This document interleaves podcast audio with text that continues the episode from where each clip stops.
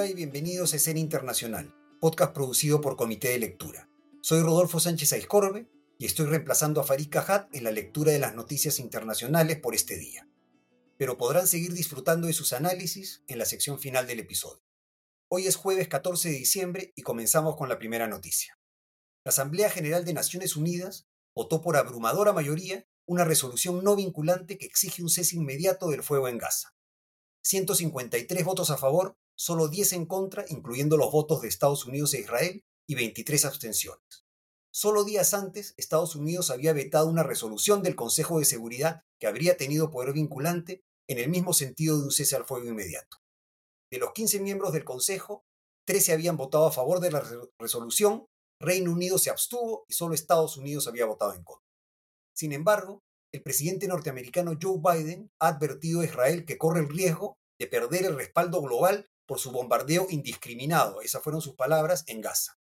Biden también sugirió que el primer ministro israelí Benjamín Netanyahu debía cambiar de coalición de gobierno. Biden dijo que se trata de la coalición más conservadora en la historia del país, una coalición que no quiere una solución de dos estados. Pero ante la presión internacional, el ministro de Asuntos Exteriores israelí, Eli Cohen, aseguró que Israel continuará la guerra contra Hamas con o sin apoyo internacional. Según Cohen, una pausa de los enfrentamientos solo favorece a Hamas. En la segunda noticia del día, acuerdo calificado de histórico en la COP28 en Dubái. Los casi 200 países participantes en la cumbre climática de Naciones Unidas acordaron el abandono paulatino de los combustibles fósiles, iniciando una transición hacia energías renovables y limpias para frenar el cambio climático el compromiso no tiene precedentes. Hasta ahora, todos los textos y acuerdos se habían centrado en la reducción de emisiones de efecto invernadero, pero no hacían referencias directas a la necesidad de reducir las principales fuentes que las provocan, los combustibles. Es más, el borrador que circuló días atrás y que no fue aprobado no mencionaba el abandonar los combustibles fósiles, centrándose exclusivamente en pedir la reducción de la producción y consumo de estos tipos de energía. El hecho de que el acuerdo haya sido posible en un país como Emiratos Árabes Unidos, donde los hidrocarburos representan casi un cuarto de su PBI, es también significativo. Sin embargo, algunos académicos y algunos estados pequeños y vulnerables al cambio climático, entre ellos algunas islas, han puesto en duda la efectividad del acuerdo, pues no contiene lapsos de tiempo ni compromisos concretos. Al parecer, fueron las presiones de grandes productores de petróleo las que contribuyeron a suavizar los compromisos. Y finalmente, en la tercera noticia del día, el ministro de Economía de Argentina, Luis Caputo, anunció un paquete de medidas para estabilizar la economía. Algunos analistas las califican de shock. Caputo señaló que de no seguir el nuevo camino, Argentina caería en hiperinflación. Una de las medidas es la corrección en el tipo de cambio oficial, que pasará de 400 a 800 pesos por dólar, implicando una devaluación del 50%. De esta manera, dice Caputo, también se beneficiará a los exportadores con un precio mejor. Otra de las medidas anunciadas es una fuerte reducción del gasto público con miras a lograr el equilibrio fiscal y cortar así la emisión monetaria inorgánica.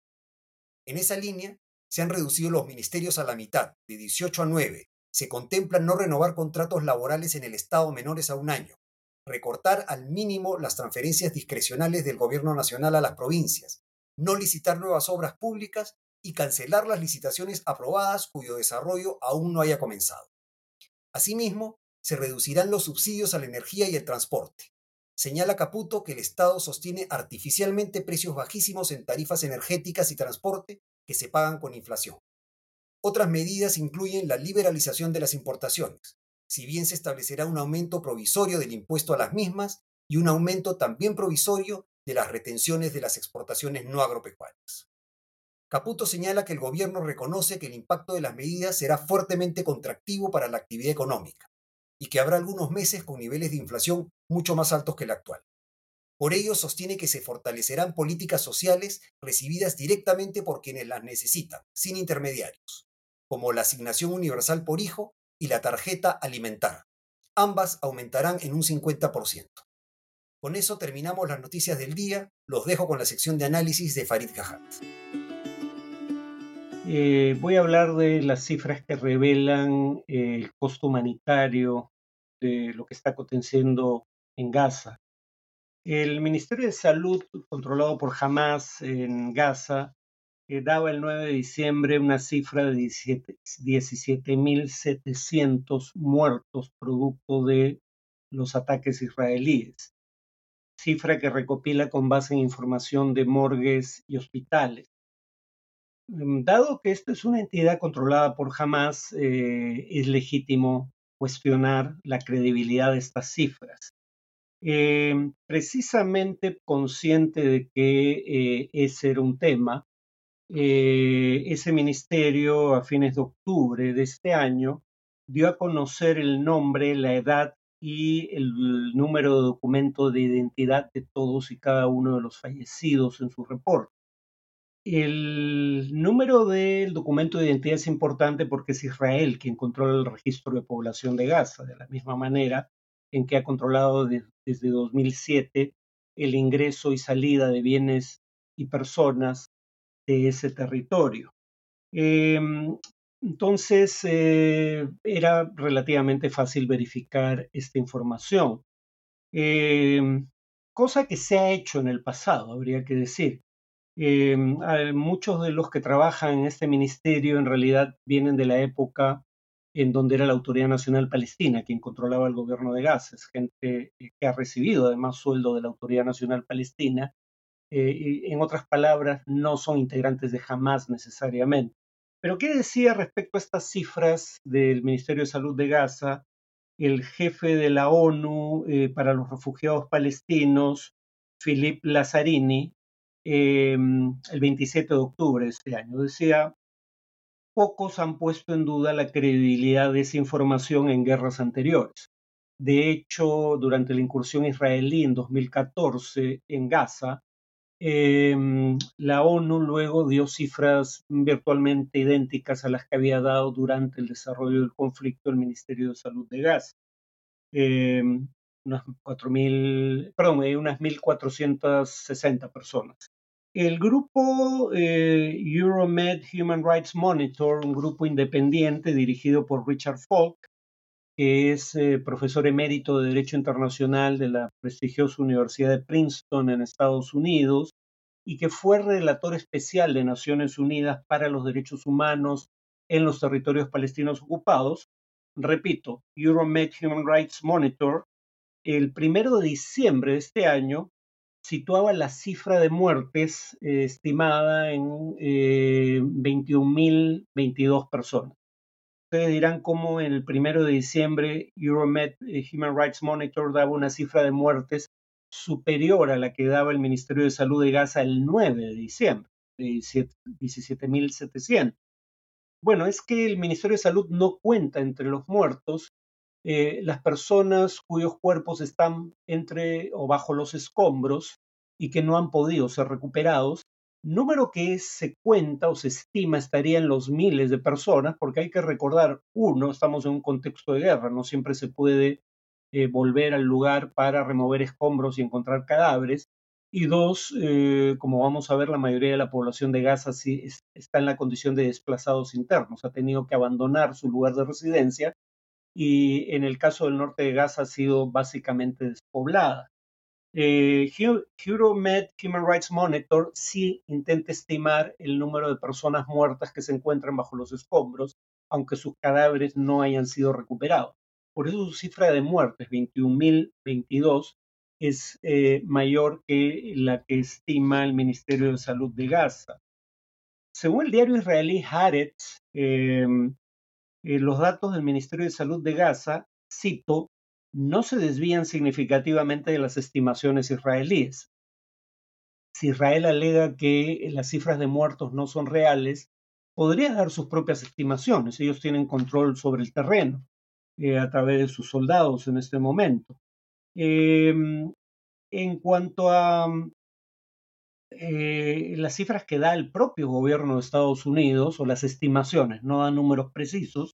el medio de Hill, el 11 de, perdón, el 9 de noviembre de este año, eh, hacía notar que Barbara Leaf, eh, subsecretaria de Estado para Asuntos del Cercano Oriente, en una comparecencia en la Cámara de Representantes de los Estados Unidos, decía que el total de muertes en Gaza era probablemente mayor de lo que se venía reportando, por el tema que acabo de mencionar, de que esas estimaciones, esas cifras eh, son cifras fidedignas en tanto contabilizan eh, las muertes con base en cadáveres eh, identificados y que en tanto no se pueden rescatar los cadáveres de quienes están bajo los escombros, si bien se puede presumir que están muertos, eh, no se contabilizan eh, como tales.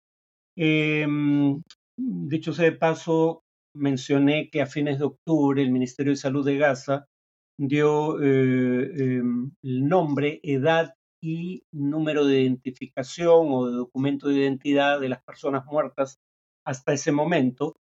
Bueno, con base en esas cifras, eh, los niños, en este caso eso implica menores de edad, eh, o sea, 17 o menos, eh, representaban el 39.5% del total de muertes entre los palestinos. Con base en la base de datos del diario Haaretz, el cálculo de menores de edad o niños muertos en Israel el 7 de octubre eran 34. En el caso de Gaza eh, eran unos 6.000, si mal no recuerdo, en ese entonces, fines de octubre.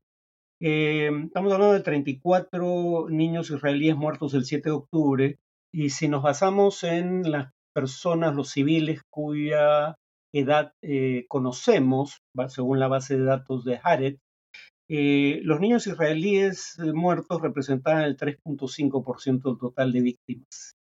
Eh, es decir, en el caso de los palestinos era cerca del 40% de del total, la proporción de niños dentro del total de víctimas. En el caso de Israel, 3.5%, una diferencia de casi 11 veces. En cuanto a desplazados internos, Euromed Human Rights Monitor, que ya mencioné, el primero de diciembre eh, estimaba que eran 1.780.000 personas.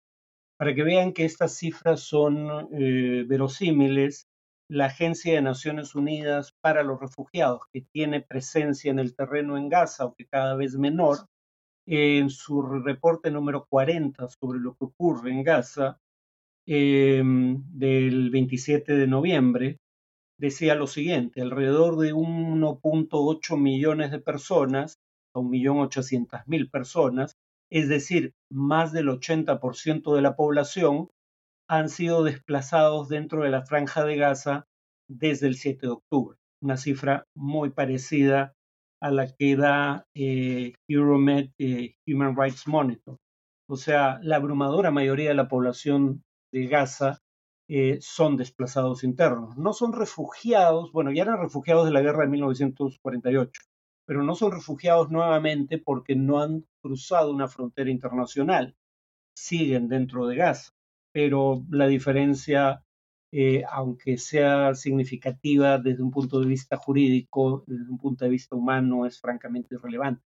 Más aún, es peor estar desplazado interno en una zona en la que todavía hay combate los refugiados internacionales a veces logran llegar a lugares en donde no los alcanzan las bombas.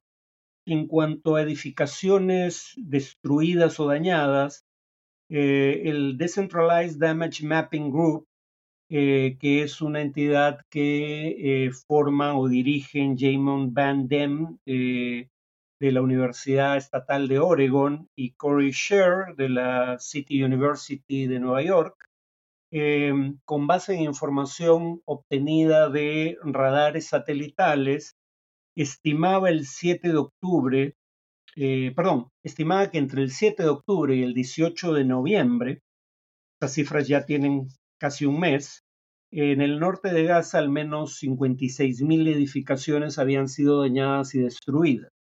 Em, el 4 de diciembre lo daban como proporción del total de edificaciones, decían Em, hasta el 4 de diciembre, eh, más del 60% de las edificaciones del norte de Gaza, que ha sido despoblado, eh, habían sido dañadas y destruidas.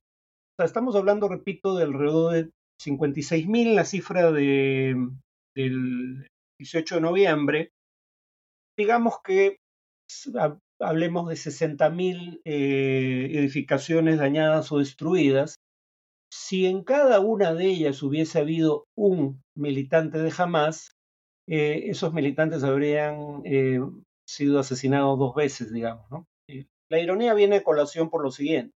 Las propias estimaciones del gobierno israelí suponen que los individuos en armas de Hamas se sitúan entre 20 y 30 mil en total. De hecho, las estimaciones eh, más fidedignas parecen situar la cifra entre 20 y 25 mil. Es decir, eh, se han dañado o destruido solo en el norte de Gaza eh, aproximadamente el doble de edificaciones que el número de militantes que tiene Hamas.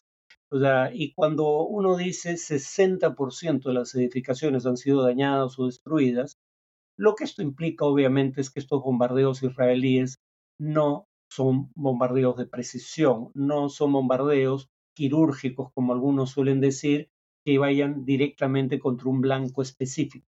Son bombardeos indiscriminados, tal cual los define, por ejemplo, eh, la, la, organización no gubernamental Médicos Sin Fronteras, que dicen no solo que son bombardeos indiscriminados, sino que por ser indiscriminados constituye un castigo colectivo contra la población civil junto con otras prácticas que está desplegando el ejército israelí en Gaza.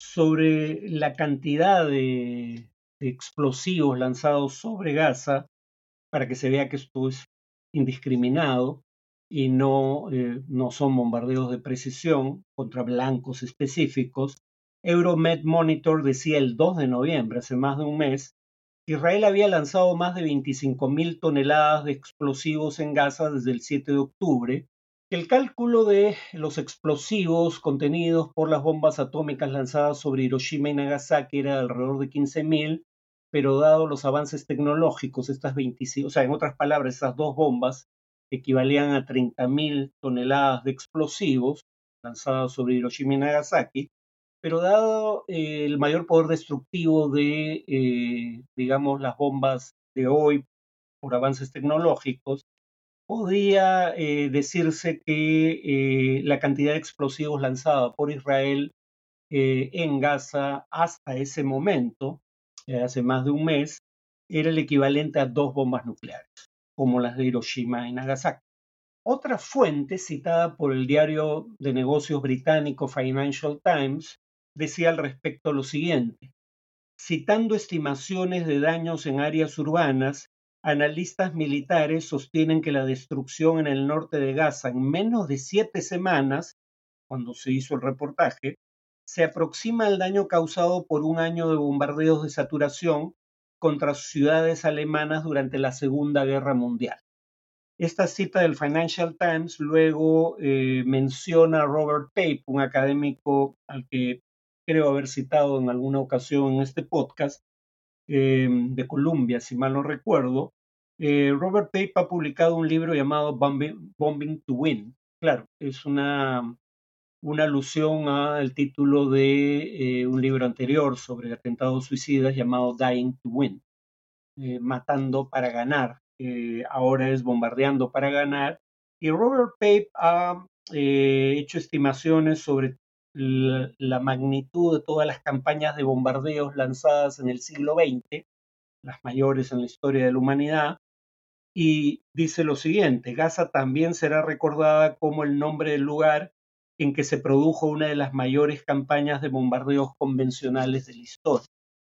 Esto, dicho sea de paso, va de la mano con lo dicho en su momento por eh, Hagari, el vocero del ejército israelí, citado por el diario The Guardian cuando afirma que el, propósito era, eh, o el énfasis estaba puesto en daño, no en precisión, cuando se bombardeaba el norte de Gaza. Bueno, eh, termino con un último dato.